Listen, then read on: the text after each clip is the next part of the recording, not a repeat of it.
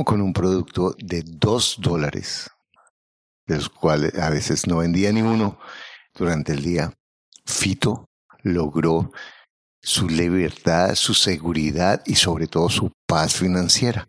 ¿Cómo hizo este proceso? Yo sé que este podcast va a ser un poco más largo de lo habitual, pero está el proceso completo desde que comienzo con el pequeño paso hasta que creo una libertad financiera, pasando por los errores que la mayoría de nosotros cometemos. Este podcast, este hombre maravilloso, en esta historia llena de detalles, nos evitará muchísimos errores y nos ayudará a hacer ajás que te pueden ayudar a lograr más rápido tu camino sin caerte tanto y acertando más y sobre todo teniendo más paz. Hola, mi nombre es Manuel Plazas, tengo 23 años y soy ingeniero de petróleos de Colombia y he crecido tremendamente con ingresos reales con bienes raíces. Te invito a escuchar este super episodio. Para invertir mejor estás en Ingresos Reales con Bienes Raíces con Carlos Devis. Lo bueno, lo malo y lo feo de la inversión inmobiliaria. Directamente de quienes lo hacen todos los días. Regístrate gratis en carlosdevis.com y recibe nuestro informe gratuito de 7 verdades que tú crees que no te dejan crecer tu patrimonio. Ahora vamos al punto con Carlos Devis.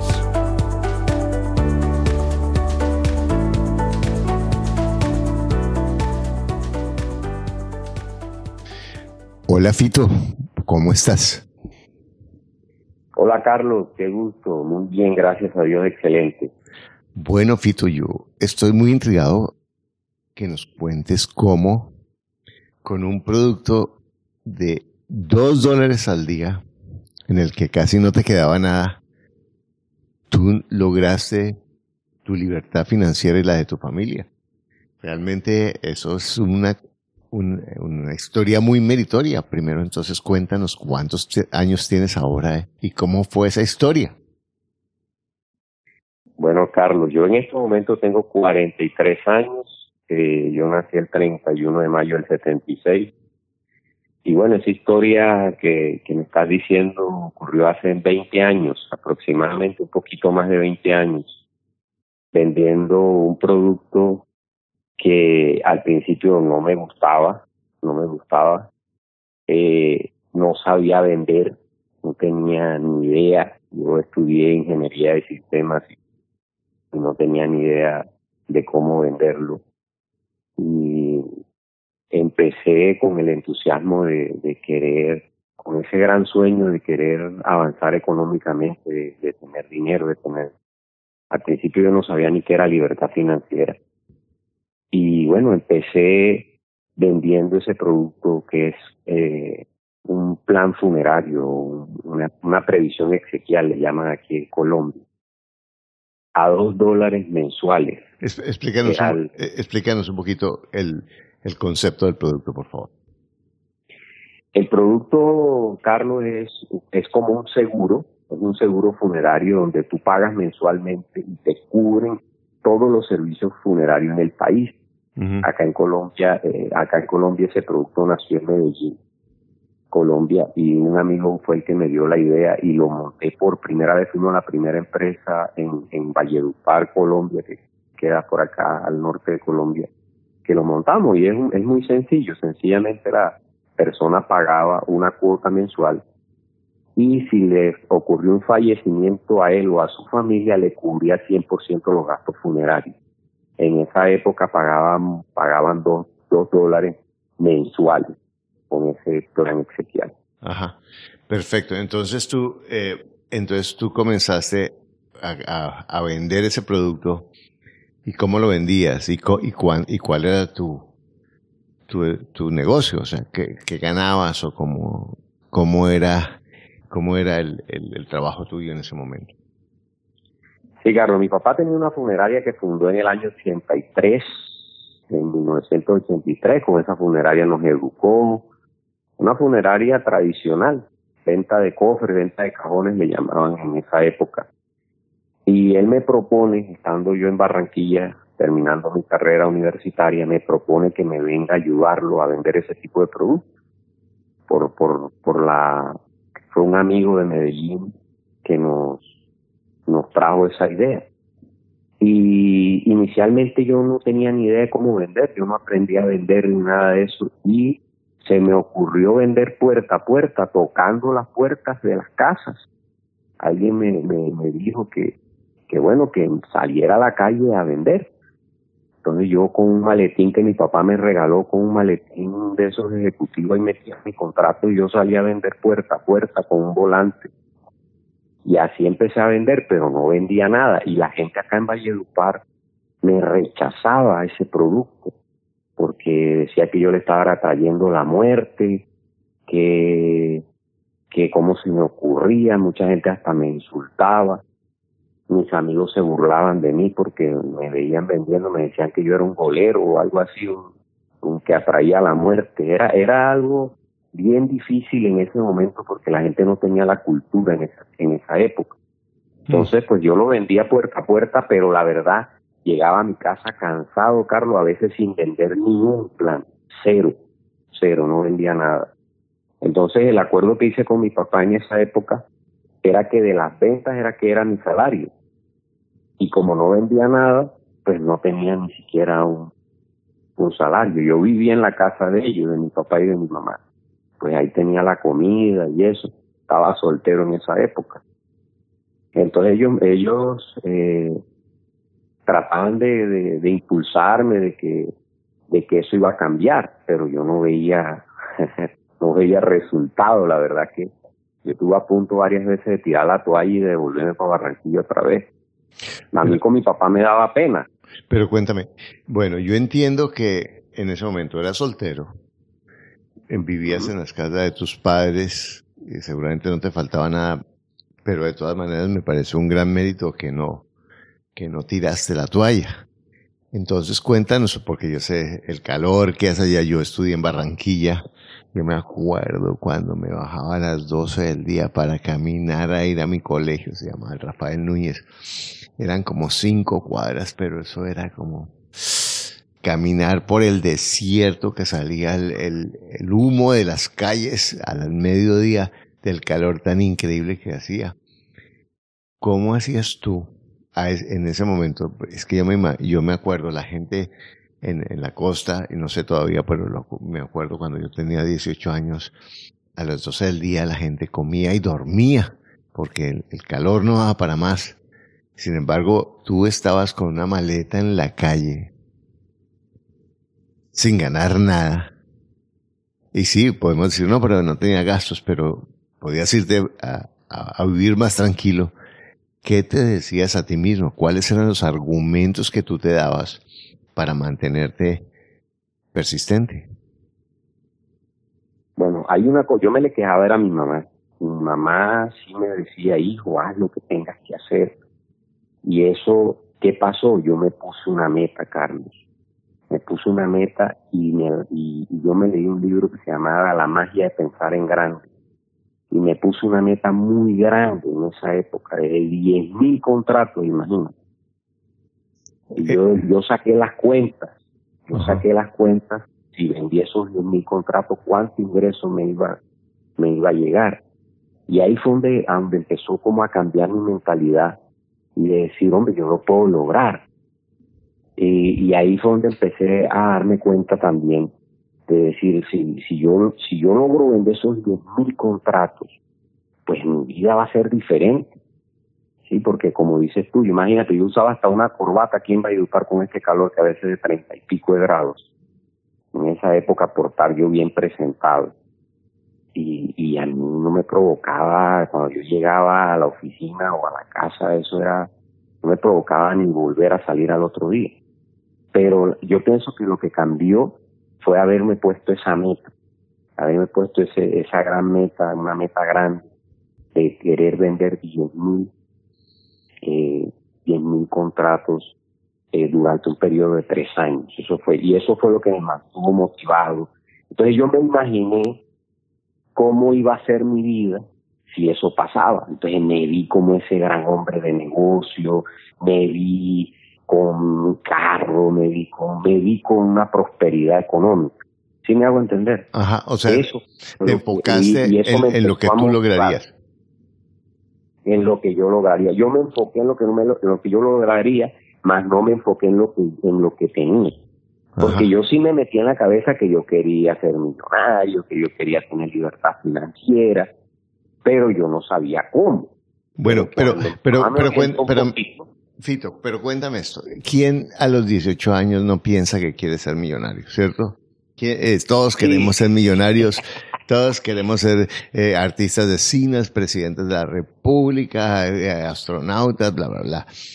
Pero cuando, y yo me acuerdo también vendiendo las corbatas de casa en casa, cuando tú estás caminando con ese calor, sin, con hambre seguramente, con sed, con la gente que te diga que está trayendo la muerte, el fito, sí, sí, que los amigos seguramente te están diciendo, oye, pero tú eres bobo, ¿qué? Que estás vendiendo esa porquería. Y tú con ese sueño, eh, y, yo, ahí es donde quiero que me digas, sí, ese por qué, pero en ese momento, cuando tú estabas ahí, ¿qué es lo que tú te decías para ir a la próxima casa sin haber vendido nada? Yo, la verdad, eh, el, la motivación que tenía era generar ingresos altos. Yo me decía, yo sí puedo, yo, yo, yo puedo, yo puedo ganarme un buen ingreso. Y, y, y, una de las cosas que también quería era independizarme, o sea, ya no vivir en la casa de mis papás, eh, poder tener yo, porque yo no tenía, andaba muchas veces en el carro de mi papá o en el carro de mi mamá, yo quería tener mi propio carro. O sea, a mí esas fueron las cosas inicialmente, ¿sí? De poder de pronto yo salir con mi novio en mi propio carro. Yo me imaginaba todo eso y eso es lo que me hacía levantarme temprano, o sea, mis metas era lo que me hacía levantar temprano, eh, a salir. Muchas veces eso no me gustaba, se lo confieso, no me gustaba ese producto, no me gustaba lo que estaba haciendo, pero yo me enfoqué más en, en, en, en mi sueño y en, y en, en cómo verme diferente. Por ejemplo, los amigos cuando yo iba a una fiesta era la burrita de la fiesta, ¿entiendes? Pero entonces yo decía, cuando yo tenga eh, un carro y que ellos no lo tengan. No sé, yo me tenía como un orgullo adentro que, que yo sé que no es lo mejor, pero en ese momento uno de, de yo tenía 20 años en esa época, yo no pensaba sino en, progresar económicamente. O sea, yo me enfoqué fue en, en, en ganar plata, en ganar plata, en ganar plata. ¿Cuánto duraste? yo pienso que esa era como la motivación. ¿Cuándo, ¿Cuánto duraste empezar a ganar dinero? como 18 meses más o menos, año y medio no ganaba nada, ya en año y medio ya empecé a generar unos ingresos bastante importantes, porque yo me puse esa meta y al principio no veía nada, pero ya luego empecé, no solamente vendía puerta a puerta, se me ocurrió ir a las empresas y ahí fue donde todo cambió, porque ya una empresa no me compraba un plan, sino que me compraba 20, me compraban 40, me compraban 50 planes al tiempo. Increíble. O sea, yo, yo después de... Fito, entonces cuando tu mujer te dice que usted como es de terco, ella tiene toda la razón, ¿o no?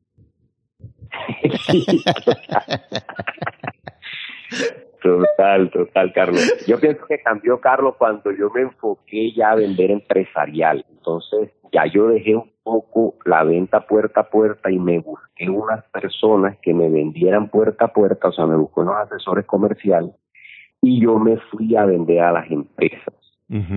Entonces ahí en las empresas ya la cosa empezó a cambiar porque ya me compraban eh, productos ya en grandes cantidades y logré conseguir una empresa que esa fue la empresa que me disparó, una empresa, una cooperativa que vendí 1.700 planes en una sola, de un solo. Imagínate cuando tú estabas parado y la gente te decía que traía la muerte y tú pensabas en 10 mil planes, era absurdo, era irresponsable, era una locura.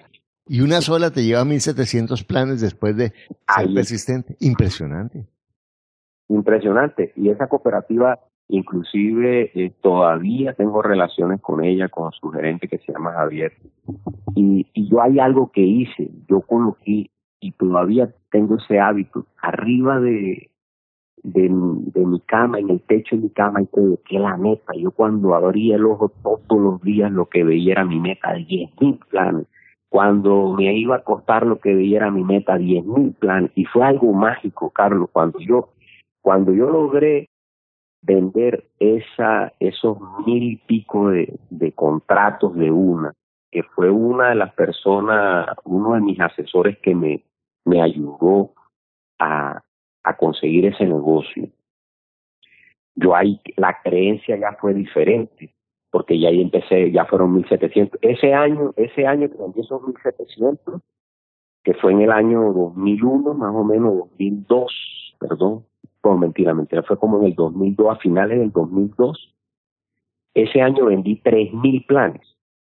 Wow. ¿Sí? Entonces ahí yo dije, sí se puede, sí se puede, lo voy a lograr. Y, lo hermoso es que era una venta recurrente, o sea que en última será... Sí, era mensual, era mensual. Ajá. Y eso fue lo, lo poderoso. Lo poderoso del negocio era que era una venta mensual, era una venta recurrente porque tú todos los meses facturabas, todos los meses facturabas, todos los meses. Habían personas que se retiraban, pero tú seguías claro. Entonces yo entré en un equipo de personas muy grandes que me hacían el puerta a puerta y armé un equipo mucho más pequeño, más, más especializado, que me acompañaron a, aperturar pagadurías, le llamaba yo, o descuentos por nómina en las empresas. Entonces, ahí yo recorrí todo el departamento, le aperturé código más o menos a unas 280 empresas más o menos, eh, a empresas del Estado como la alcaldía de acá, la gobernación, la DIAN, eh, todas estas empresas grandes, hospitales. Entonces, ¿qué sucedió? Que ya la magia empezó a, a ocurrir, porque eh, ya la facturación empezó a aumentar, ya eran 10 mil dólares mensuales, 20 mil dólares mensuales.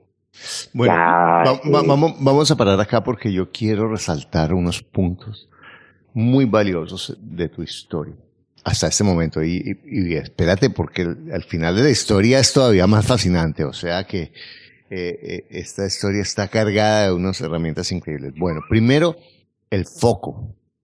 Fíjate que muchas personas comienzan a hacer sus sueños y, y, comienzan a soñar, pero quieren saltar de una vez a hacer el sueño grande. No comienzan con el primer paso. Por otro lado, cuando yo comienzo a hacer algo, la primera vez cuenta con que la voy a embarrar muchas veces, con que no es fácil, con que todos los negocios son más fáciles en la servilleta cuando el papá se lo explicó, mi hijito, vaya y pregunte eso y le vende que quién no le parece barato. Todo eso suena bonito, pero cuando yo lo voy a hacer, la realidad me dice otra cosa hasta que yo tengo que a través de la persistencia y el enfoque escucha, persistencia y el enfoque y manteniendo mi sueño, voy todos los días haciendo, haciendo y, y, valorando pequeños pasos que me van diciendo, ah, esto funciona, ah, esto no funciona, esto funciona. Y voy a través de esa persistencia especializándome y viendo el camino más claro y viendo las rocas del camino mucho más claro y trabajando mis objeciones, porque las objeciones más grandes no son las que me dan las personas que me van a comprar, sino mi propia loca. Entonces, cuando yo comienzo a trabajar esas objeciones, a, a aplaudir mis pequeños pasos, pero mantener la sobriedad de ir enfocándome, porque eso que nos cuenta Fito es la historia de muchos negocios. Yo podría hablar de mi propio negocio, de muchos negocios, pero me, me parece ah, maravilloso como él, en ese pensamiento mágico de la costa que él también debería tener, porque en la costa colombiana tenemos un pensamiento mágico y, y mm, muy particular, que bueno, la muerte, eh, y, y un muchacho que está buscando su futuro y que es fácil sentirse inseguro porque los, los, los mismos amigos no le van a, a estimular un producto que no parece muy cool, muy, muy, muy chévere. Sin embargo, él se mantiene y lleva de vender dos dólares a vender diez mil dólares al mes. Y eso es el mérito de la persistencia. ¿Qué es lo que comienzas a ganar dinero en ese momento cuando ganabas ya diez mil dólares? ¿Qué edad tenías? ¿O no ganabas diez mil dólares? Pues vendías diez mil dólares. No, no, vendía, vendía, vendía Sí, sí, 10 sí. mil dólares. Varias cosas que cuando de, de no nada, allá tener bastante flujo de caja, eh, yo empecé con acá en Colombia una capitalización eh, que no ganaba uno nada con esa cédula de capitalización, pero eso me ayudó, fue a como a crear ese hábito del ahorro. Pero fíjate, fíjate que que eh, pasaron más o menos como unos tres años en ese en ese en ese proceso. Y ahí y ahí empezó algo que que fue empecé a ahorrar pero fue, qué fue lo que primero se me vino a la cabeza lo que yo estaba lo que yo soñaba cuando cuando estaba caminando con ese sol en, tremendo Valledupar. Lo primero que hice con mis ahorros fue comprarme un carro ¿sí? que es lo que hacemos casi todos los colombianos cuando estábamos jóvenes, comprarme un carro. Y eso pienso yo que fue un grave error, porque toda esa plata que ahorré, pues la coloqué en, en algo que, lo que hace es gastar, gastarse el dinero. Entonces, eh, pero luego, eh, con toda esa, con todo ese entusiasmo y obvio que, que esas lecturas, esa, esa ganas de superación, y ya empecé a conocer sobre la libertad financiera. Eh, me leí ese libro de Robert Kiyosaki que mucha gente se ha leído, para el rico, para el pobre. Empecé como a interesarme en la libertad financiera.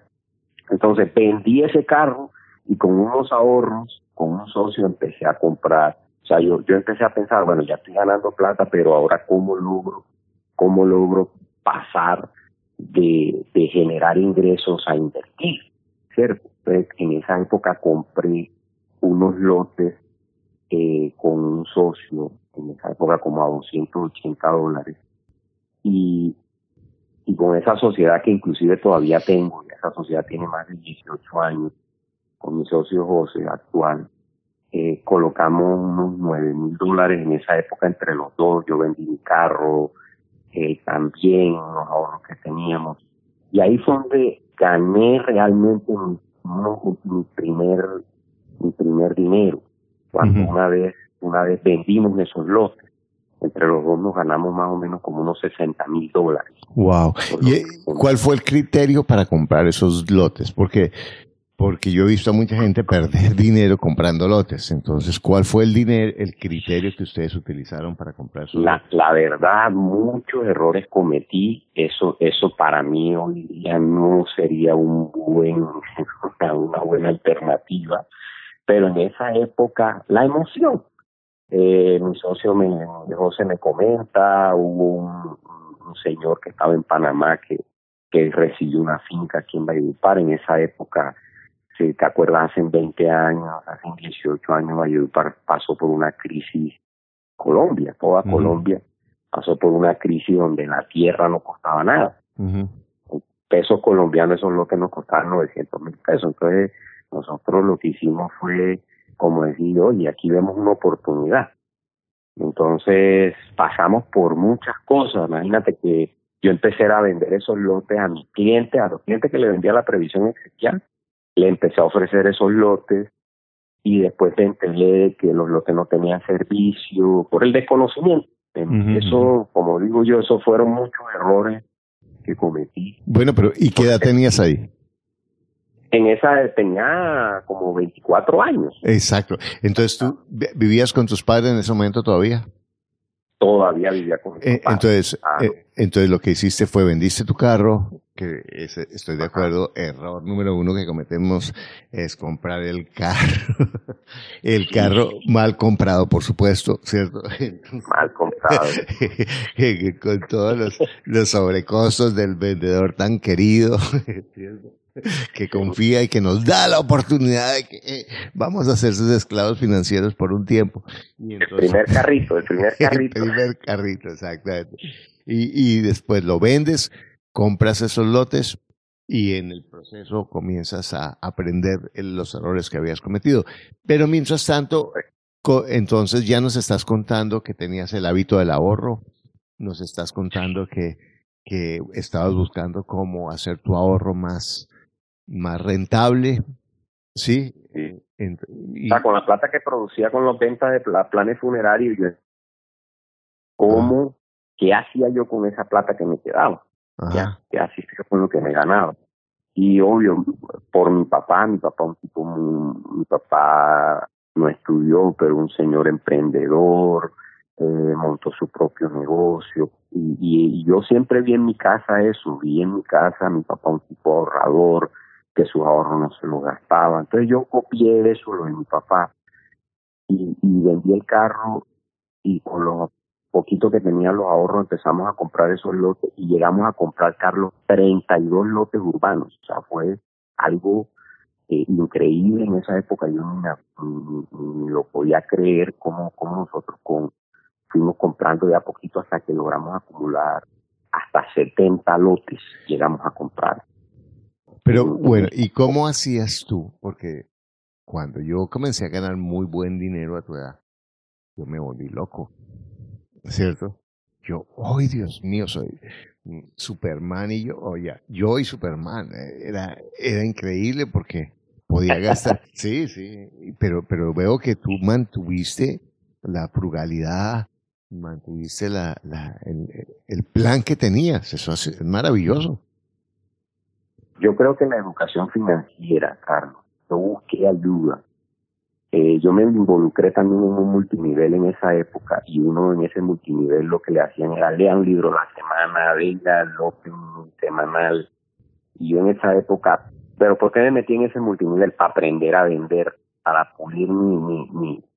Ese fue como el objetivo que me metí yo en ese multinivel y la verdad que lo logré. Yo logré pulir un poco mi, manera de vender, una manera de vender ya un poquito más profesional, más especializada y también poder aprender a entrenar a otros para que vendieran, que eso fue lo que hizo disparar mi negocio, porque yo mi negocio lo que hice fue armar un equipo de trabajo impresionante en donde yo tenía mi gerente de venta, ese gerente de venta tenía unos supervisores, tenía unos asesores comerciales. Bueno, pero y armó una estructura muy grande de venta. ¿Cómo, ¿Cómo creaste una estructura que te disparara y no que te cargara, no que te fuera una carga para ti? ¿Cuál es el concepto que tú utilizaste? Porque es fácil Yo, decir. La Yo pienso que la delegación, Carlos, Y, poder creer y el entrenamiento, el poder entrenar a esas personas. Perfecto. Pero ahí, en, en últimas, ¿la gente ganaba comisión y sueldo o solo comisión? Al inicio, cuando digamos que al principio yo traté de ponerlo lo mismo como yo estaba, porque yo lo que hice fue que me cloné. Yo, yo dije, bueno, yo voy a crear otro fito. Entonces empecé con tres, empecé con tres asesores, solo ganaban comisiones y esos tres asesores los la, eran mujeres, tres mujeres muy berracas eh, yo, Lili, Lili, Liliana, todavía me acuerdo, hace muchos años todavía me acuerdo de ellas, y ellas luego que hice, las formé tanto, las entrené tanto que las convertí como en jefes de venta. A ellas sí les empecé a pagar un sueldo básico y ellas armaron un grupo como de 10, 12 personas cada uno, donde solo pagábamos comisiones al principio. Cuando, cuando ya la empresa empezó a crecer, pues empezamos a ponerle un básico y una comisión y, y también empezamos a colocar otro tipo de incentivos adicionales como, como premios, viajes, etcétera, que le ayudaba como a complementar eh, capacitaciones, le dábamos otras cosas adicionales, motivaciones para que las personas estuvieran muy contentas. Y creamos un plan de, creamos un plan de compensación yo, yo me copié mucho, muchas cosas del multinivel donde yo estaba, muchas cosas, el plan de compensación. El, el multinivel me ayudó a entender cómo motivar a las personas, cómo, cómo trabajar el ser. Yo aprendí mucho eso, que primero es el ser, después el hacer, después el tener. Entonces le vendíamos el sueño, yo me, me colocaba con cada uno de ellos, le pedía qué era lo que soñaban, cuáles eran sus metas y los ayudamos a conseguir esas metas a través del producto, a través del negocio. Y, mientras de tanto, esa manera no. Y mientras tanto tenías ya 30 lotes. y mientras tanto logramos poco a poco de 30 pasamos a 70 lotes. Yo la plata la iba colocando allá. Increíble. O sea, acá producía y yo allá como allá como echaba como en una alcancía.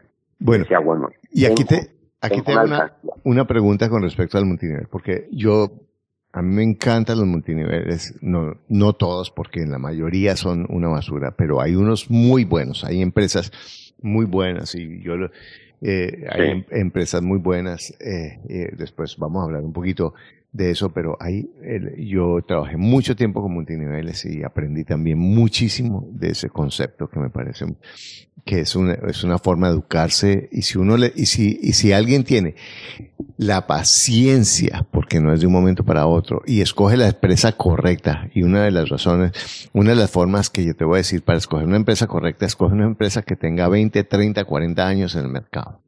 Las empresas Claro. nuevas, es muy difícil que una empresa multinivel nueva dure más de 5 o 10 años. Mejor dicho, es- eso es muy difícil, pero busca una empresa que tenga 20, 30, 40 años, que esté en varios países y que sea productos preferiblemente alimenticios o de ellas. Pero ¿cómo hiciste tú para no caer en lo que caen la mayoría de las personas que entran en el multinivel, que es empiezan a, a invertir tanto que después se quiebra su negocio porque, porque están gastando mucho más de lo que ganan? Sí, yo creo que Carlos, yo, tu- yo entré con un objetivo muy claro. O sea, cuando yo estaba sentado allá en, en las reuniones de ese multinivel, yo no dejaba de pensar en mi negocio, Ajá, o sea, en mi negocio funerario, ¿cierto? ajá. O sea, yo entré con un objetivo muy claro y una vez tomé una decisión, yo dije, o me dedico a esto o me dedico a lo de, la, a lo de los planes funerarios. Y tomé la decisión de dedicarme a los planes funerarios y dejé ese multinivel. Inclusive, posterior, posteriormente, eh, creé más o menos como el mismo modelo, el modelo de mercadeo en red para mi negocio de plan funerario. Perfecto. Bueno, entonces voy, a aquí pegarle un salto. Y quiero a ti que estás escuchando eh, que te des cuenta cómo Fito nos ha dado el plan que yo te sugiero. Primero se empodera y comienza con el, este libro maravilloso la magia de pensar en grande de David Shower, que es, es uno de los libros más, es de los clásicos de los clásicos. Te lo recomiendo porque cuando te lees ese libro te, es como si te pusieran un volador en la silla. ¿sí? Te paras de la silla, es muy bueno. Él mantiene, se educa, eh, tiene un mentor financiero que es su papá en ese momento, me- mantiene la frugalidad, comete el error, él compra el carro, ¿verdad? como un muchacho que lo, lo hacemos todos, pero vuelve y comienza a generar, a, ahorrar sus excedentes en bienes raíces. Y eh, eh, él está, el, el modelo que estamos planteando, que planteamos en el podcast y que tú oyes una tras otra, tras otra, es muy aburrido, es muy predecible. Hay que ser paciente, hay que ser abierto, hay que ser humilde, hay que buscar mentores, pero es exactamente el mismo modelo. ¿Estamos de acuerdo, Fito? Sí, totalmente de acuerdo. Totalmente de acuerdo. Fíjate que luego, ¿qué pasó? Listo, yo, por ejemplo, con los lotes, empecé a venderlos, pero, pero me enteré de que no podía venderlos porque no tenían servicios. Entonces me tocó devolver el dinero de la gente que lo había vendido. Wow. Pero lo mismo que me pasó, pero lo mismo que me pasó, eh, fue exactamente lo mismo que me pasó con los planes exequiales. Después ocurrió la magia otra vez. En el año 2007, una constructora se interesó por mis 70 lotes y me los compró todos. Ahí me gané los 60 mil dólares adicional a los 10 mil que había invertido durante durante todo ese periodo con, con sus gastos y todo. O sea, vendí todo como por 70 mil dólares y yo me había gastado más o menos unos 10 mil dólares en comprarlos y mantenerlos durante el periodo de Es esos que- cinco años. Ya me gané mis primeros 60 mil dólares. Y ya yo tenía la plata en mis manos. Ya yo dije, aquí están mis ahorros. ¿Y Ajá. qué hice con ese dinero? Compré un local comercial arrendado que ya me pagaba 300 dólares mensuales de ingreso pasivo. Entonces ahí ya empecé a ver de que si era posible la libertad financiera. No la tenía porque 300 dólares no pagaba mi libertad financiera, pero ya empecé a creer que sí era posible. Inclusive ese local todavía lo tengo. ¿Y ese, Entonces, ese ¿qué local lo compraste con tu socio o solo? Me lo compré con mi socio. O sea que, y ahí son 300 para cada uno, 300 para los dos. Eh, en ese, en esa época era 300 para los dos. 300 para los dos, era mitad y mitad. 150 para él, 150 para mí. Pero yo vi el poder de que nosotros no hacíamos nada, Carlos. Arrendamos, compramos, con, los lotes y nos saca, los lotes nos sacó canas. Ajá, porque nos iban a invadir, que teníamos que pagar predial y a veces no teníamos la plata que esto, que lo otro, que no tenían servicios, después la alcaldía le metió los servicios y bueno, descansamos, eso era como un como un subivaje emocional. sí, cuéntame, sí. Mientras que, mientras que cuando compramos el local, ¿qué sentimos? Una tranquilidad, ya el local lo teníamos arrendado, era una empresa que nos pagaba el arriendo mensual, puntual, y nosotros no hacíamos ¿Y qué edad tenías ahí? Mensualmente, en, en el 2007, eso, eso ya o sea, 27, 28 años. Ya tenía 28 años, estaba soltero todavía, yo me casé como a los 31 años, todavía estaba soltero, tenía mi negocio, obvio, ya en mi negocio empecé también a cometer otros errores muy graves por querer abarcar mucho, como tenía mucho flujo de caja, empecé a montar negocios, Carlos, que no conocía. Eh, eso, eso, es lo, que yo llamo el síndrome de Superman. Eso a mí me pasó y eso le, eh, le, pasa a todo el mundo. Ah, como yo soy tan inteligente para, para manejar aviones, entonces también puedo manejar submarinos, bestias, todo lo que me pongan porque yo un día me monté en un avión y lo manejé. Cuando todo es diferente. Sí, todo es diferente. Entonces eso fue uno de los errores. Mientras que por acá me estaba yendo bien, porque lo estaba haciendo bien con el plan con la empresa funeraria y con los bienes raíces ya había cometido errores. Ya con la funeraria ya había cometido errores, lo había superado y ya iba muy bien.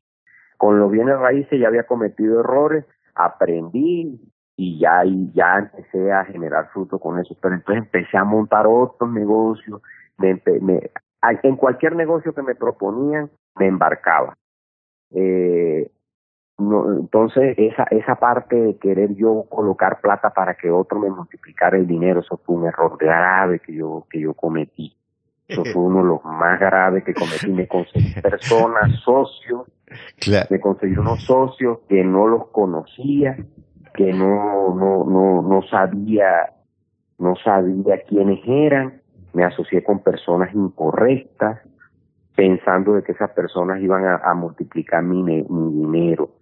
Entonces, eso fue uno de los grandes errores que cometí eh, paralelamente mientras mi negocio iba bien, inclusive descuidé un poquito el negocio funerario por querer meterme en otros negocios de abarcar mucho. Como dice mi esposa, el que mucho abarca, poco aprieta, me decía Falla cuando éramos novios, pero yo no le paraba bola, no le prestaba atención en esa época.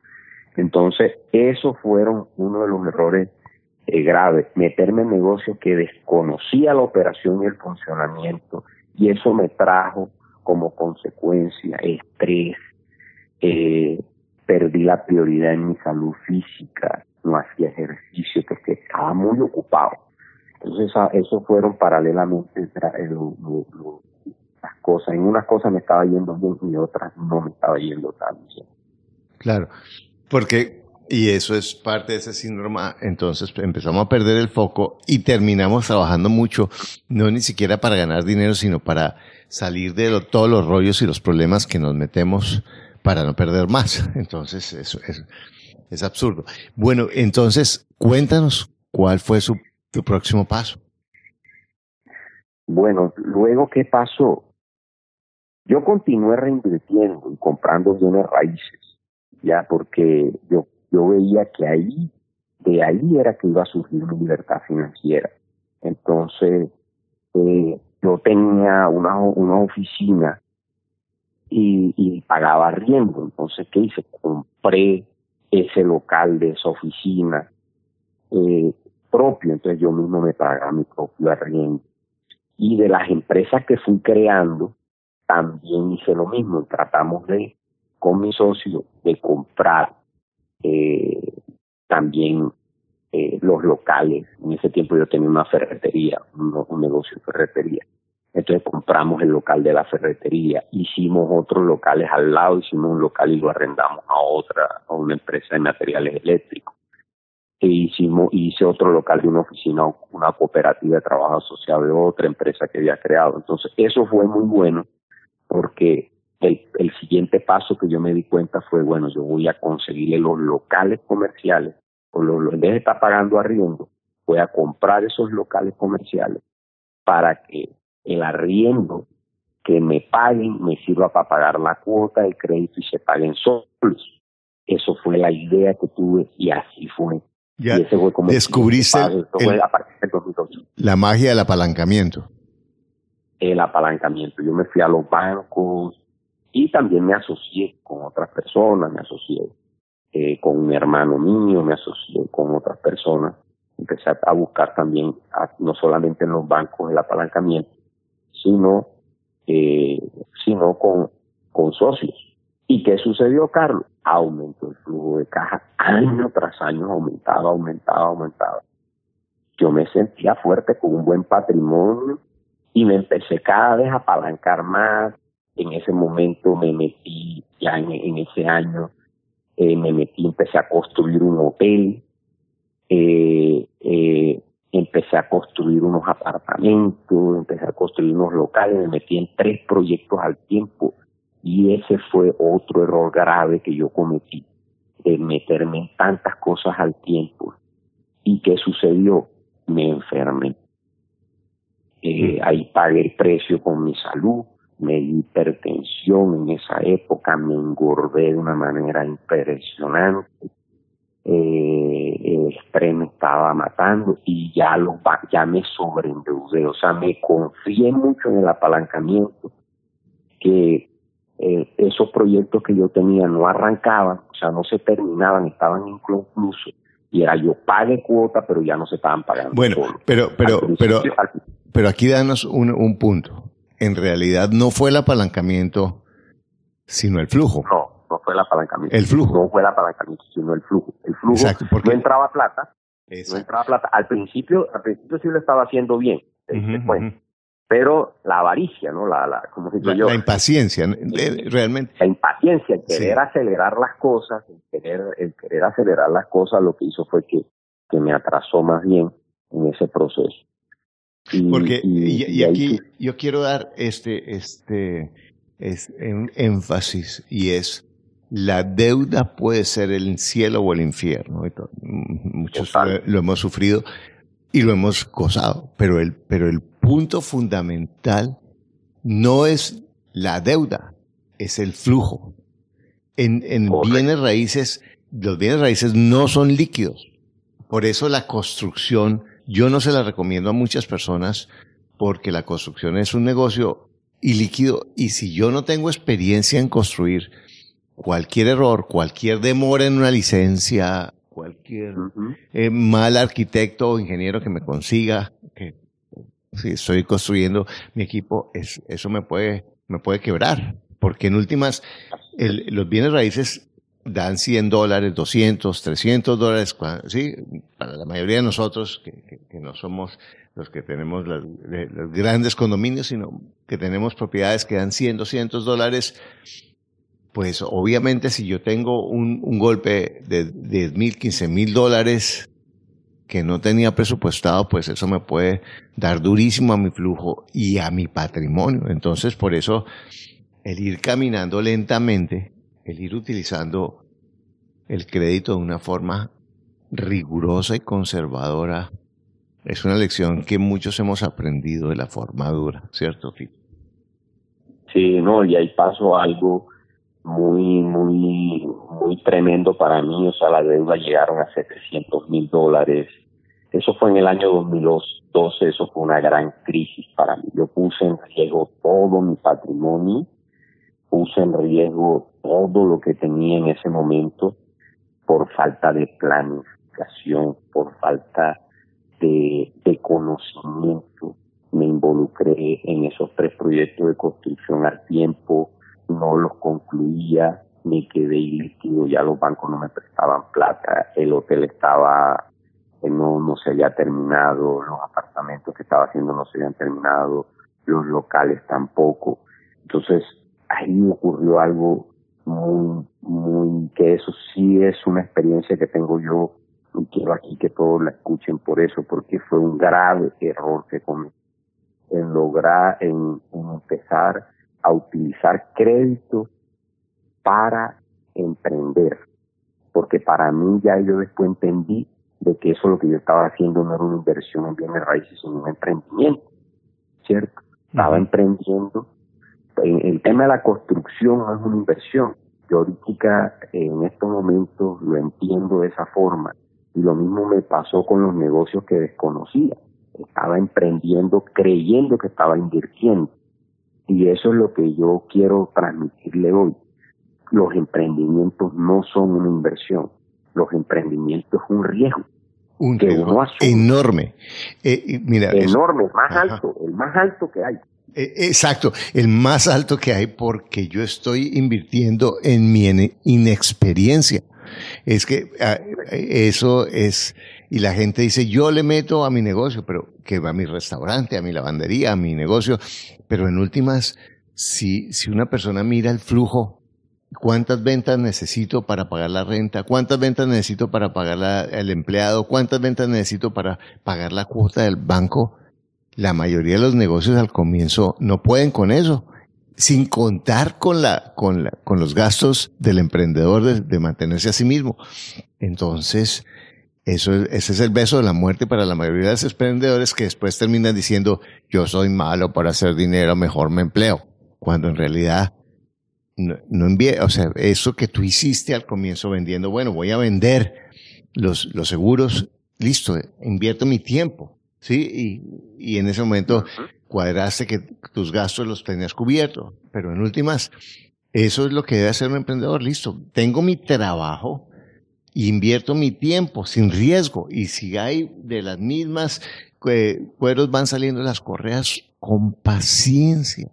Pero si nos volvemos supermanes y empezamos a, a tomar posiciones de riesgo sencillamente porque nos sentimos entusiastas, ponemos en riesgo la salud, todo lo que hemos construido durante décadas, que eso, esa historia tuya la podemos contar muchos y en últimas terminamos frustrados. ¿Cómo saliste de ahí, Tito?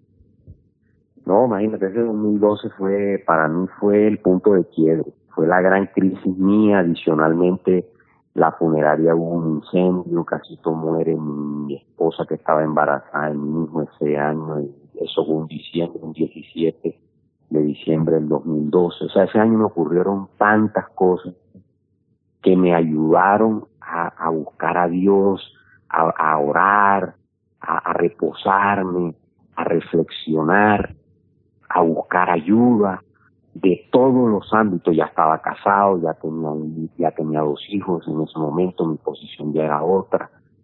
Entonces, ese 2012, eh, con el hotel para lograr sacarlo adelante, vendí una participación del 20% y logramos terminarlo. Eh, con mi hermano, otro, un proyecto que tenía inconcluso, mi hermano colocó el capital, nos asociamos y lo logramos sacar adelante. Eh, los apartamentos quedaron inconclusos ahí, mi papá se interesó por ellos, se los vendía así inconcluso a mi papá y mi papá los terminó y ahí me entró una plata, empecé a salir de deuda. Bueno, pero, pero, pero dame, dame una, una, una, contéstame esto. ¿Qué fue lo que cambió en tu pensamiento para que tú encontraras ese camino y esas salidas? ¿Qué ¿Cuál fue la decisión que tomaste? La verdad, Carlos, el pensar de que en ese momento cuando casi pierde la vida en el incendio mi esposa y, mi hijo, que mi hijo ya eh, tenía ocho meses de embarazo, yo ahí fue donde me pregunté, bueno, ¿y yo qué estoy haciendo? Consiguiendo plata para qué?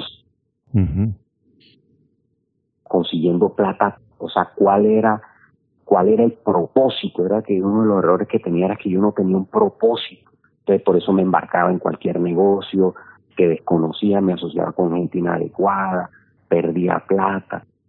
Entonces, en ese momento, obvio, la parte espiritual no la tenía tampoco. La parte espiritual no, no me interesaba, mi, aspecto físico tampoco, estaba gordo, pesaba ciento y pico de kilos. Entonces ahí llegó como un, un punto de, de, de, quiebre mío donde yo dije, bueno, ¿qué estoy haciendo? ¿Sí? yo, yo, yo no voy para ninguna parte, yo lo que me voy es a morir si sigo así, con este estrés, con esta cosa. Entonces ahí, fue como un par. Yo no, yo voy a parar y hice un inventario de todo lo que tenía. Me di cuenta de las deudas que tenía, a veces no me, no, no, no me había puesto a pensar de cuánto debía. Ahí fue donde me di cuenta cuánto debía, cuánto eran las cuotas que estaba pagando, cuánto eran los ingresos que tenía, cuáles eran los bienes que tenía. Y me di cuenta que tenía una cantidad de cosas improductivas, negocios que no me producían plata, negocios que, que, que lo que me quitaban era tiempo. Entonces, muchos los liquidé, otros los vendí. Lo mismo las propiedades que no tenía arrendadas, las empecé a vender, lotes que tenía improductivos, que lo que hacían era quitarme plata porque era pague predial, vendí todos los lotes. Perfecto. Entonces, entonces lo que yo entiendo es paraste y dijiste un momentico, hiciste el inventario y dijiste, yo quiero organizar esto porque estabas como el pájaro loco corriendo para todos lados a, solucionar el incendio del día que desafortunadamente hasta se te convirtió en una tragedia con lo que nos estás contando y paras ahí porque cuando yo sigo así la vida me, me da esos bandazos como, como el que tú nos cuentas o el divorcio, o, la, enfermedad, o, o, la crisis gravísima que nos, que nos, que nos dice, oiga, pare. Y paro, respiro y hago lo que hubiera podido hacer antes de comenzar. Bueno, ¿para dónde voy? ¿Cuál es mi meta? ¿Cuál es mi prioridad? Y desde ahí tomo las decisiones y me doy cuenta que eso pasa en la mayoría de las veces, que que tengo muchos recursos para solucionarlos y dejo de correr y andar como el pájaro loco, que quizás no me las voy a ganar todas, que no me no la voy a sacar del estadio en cinco minutos, ni voy a ser el más inteligente, pero tengo los recursos. Sí, este básicamente, básicamente eso fue lo que Increíble. Y, ¿Y qué pasó? al, yo hacer ese inventario, ahí sí me coloqué esos cuatro elementos que tú me estás diciendo. Propósito, primero, eh, propósito, prioridad, objetivo y meta. Y creé una estrategia, yo le llamé la estrategia del águila. Ya creé una estrategia, creé un método que me permitiera a mí alcanzar esa libertad financiera porque ahí sí la añoraba, porque ya yo ahora quería tiempo. Y ahí sí ya dejé de, como, digo yo, de pendejear. Y paz. Porque es tan importante la paz. Porque más cuando tenemos, se nos olvida que lo que en últimas buscamos con el dinero es tiempo y paz. Tiempo y paz. En ese momento ya entendí que quería tiempo, que quería ese hijo que iba a nacer o que nació en enero, yo quería más tiempo con ese hijo. Esa hija que ya tenía, que tenía cuatro años en ese momento, quería más tiempo con ella, quería más tiempo con mi familia.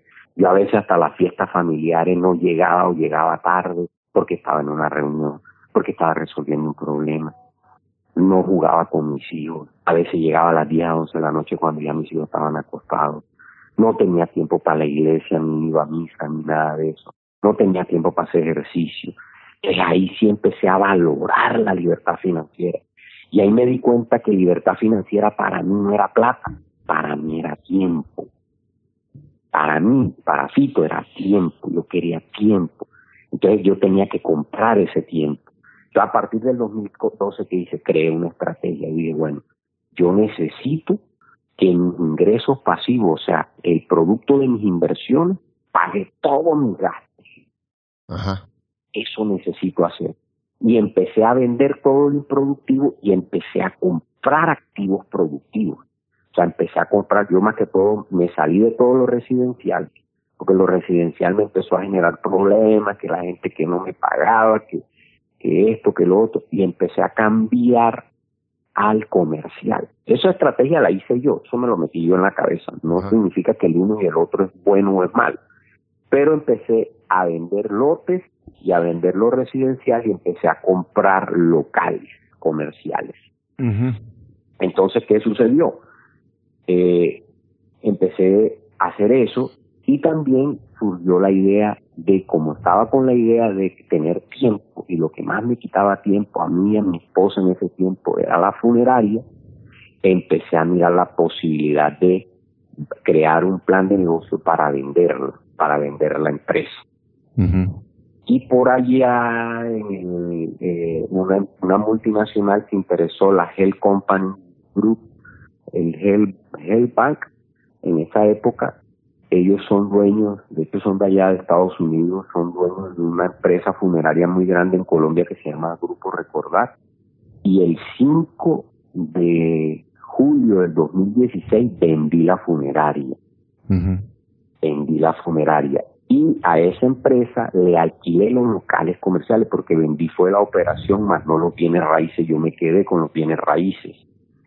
Entonces, ¿qué pasó? Yo vendí lo, todo lo productivo que tenía, eh, compré locales comerciales y ya empecé a aumentar el flujo de caja de una manera, ya el hotel me estaba produciendo, eh, al hotel nosotros le cobramos un arriendo porque el local no es del, del, hotel, el local es de nosotros, de mi empresa, y empezamos a, a aumentar ese, ese flujo de caja. Y fue así como alcanzamos la libertad financiera, Carlos. Y ahí sí, de verdad, empecé a dedicarme a mí, a mi familia. Yo no trabajo por las tardes, por ejemplo, en estos momentos. Troto todo, casi todos los días, por lo menos tres, cuatro veces a la semana. Diez kilómetros, Carlos, en 50 minutos, imagínate. Ese estado físico que tengo ahora. Entonces, ¿Qué, que, ¿Por qué sucedió todo eso? Tengo más paz, tengo más tranquilidad. En estos momentos mis inversiones pagan todos mis gastos. Yo no necesito trabajar hoy para poder comer, para poder pagar mi gasolina en mi carro, para poder pagar el colegio de mis hijos. Sí. Y poder dedicarme a lo que más me gusta. Entonces, ese es como la, como el resumen eh, en esto de que, bueno, Dios metió su mano ahí también muy grande porque eh, a mí me salieron las cosas. Yo puse a vender los activos improductivos y los vendí. Eh, unas empresas las liquidé, otra empresa la vendí, que eso fue un wow. Vender la funeraria para mí fue una libertad porque nosotros trabajamos mucho ahí. Pero todo fue el resultado también de, como tú lo has mencionado, de tu proceso, de tu planificación, de tu disciplina, de tu disponibilidad disposición a verte de nuevo. Bueno, Fito, este podcast se nos fue bastante tiempo, pero yo, pero a mí me ha parecido maravilloso porque lo que has escuchado, Fito, realmente es un proceso, que es el proceso que yo le invito a, quien está escuchando. Ahora, que aprender y lo que hacemos cuando nos educamos es que ese proceso que a ti le costó 20 y a mí me costó 40 años, el doble de bruto que yo, Tito, el, que tú. Eh, y, y, gané muchísimos millones de dólares. O sea, no muchísimos, pero gané millones de dólares en mi vida. Y este proceso es eh, en su pensamiento, en sus errores, en sus aciertos, en sus ajás. No, es algo maravilloso. Yo de ti oiría este podcast muchas veces para, para ahorrarme mucho camino. Fito, tú tienes también programas de educación financiera personal. Cuéntanos un poquito de eso antes de cerrar. Claro que sí. Fíjate que por tener este tiempo, precisamente por, por alcanzar la libertad financiera, yo me empecé a preguntar, Carlos, bueno, ¿para qué yo soy bueno?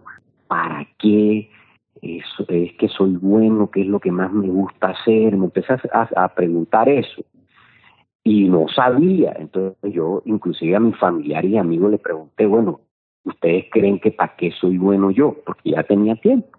Yo decía, yo me quiero dedicar a algo, pero no sabía en qué, si escribir un libro, si, si escribir la historia de mi vida, no sé. Total que mucha gente me dijo, Fito, tú eres bueno para los negocios, tú eres bueno para las finanzas, tú eres un tipo disciplinado en el ahorro, en la inversión, eso has hecho toda la vida. Y yo me acordé que yo daba charlitas de vez en cuando ahí de un libro que muy bacano que se llama El hombre más rico de Babilonia. Yo monté mis primeras charlitas de ahí y se las daba a los clientes, amigos. Entonces me empecé a acordar de que a mí me gustaba el tema de la cita. Entonces ahí fue donde yo, yo dije, bueno, me voy a dedicar a enseñar esto. También fui profesor universitario, me gustaba la pedagogía, pero como que por no tener tiempo, Carlos, no me dedicaba a eso. Entonces, Me fui a Bogotá, eh, fui a un evento, en ese evento me abrieron la mente, después me fui para México, me capacité en marketing digital y de ahí surgió la idea de crear un instituto de educación financiera que se llama GIN Financiero, porque está en internet, ginfinanciero.com. Y, y, y maravilloso, eh, a partir de ahí creé un programa de educación financiera que se llama la estrategia del águila, que fue esa misma estrategia que yo utilicé. Que mi mamá hace mucho tiempo me regaló un águila y yo le pregunté, ah, mamá, ¿y tú por qué me regalas esa águila? Y mi mamá me dijo que tú eres un águila, tú tienes visión, tú eres sagaz, no sé qué.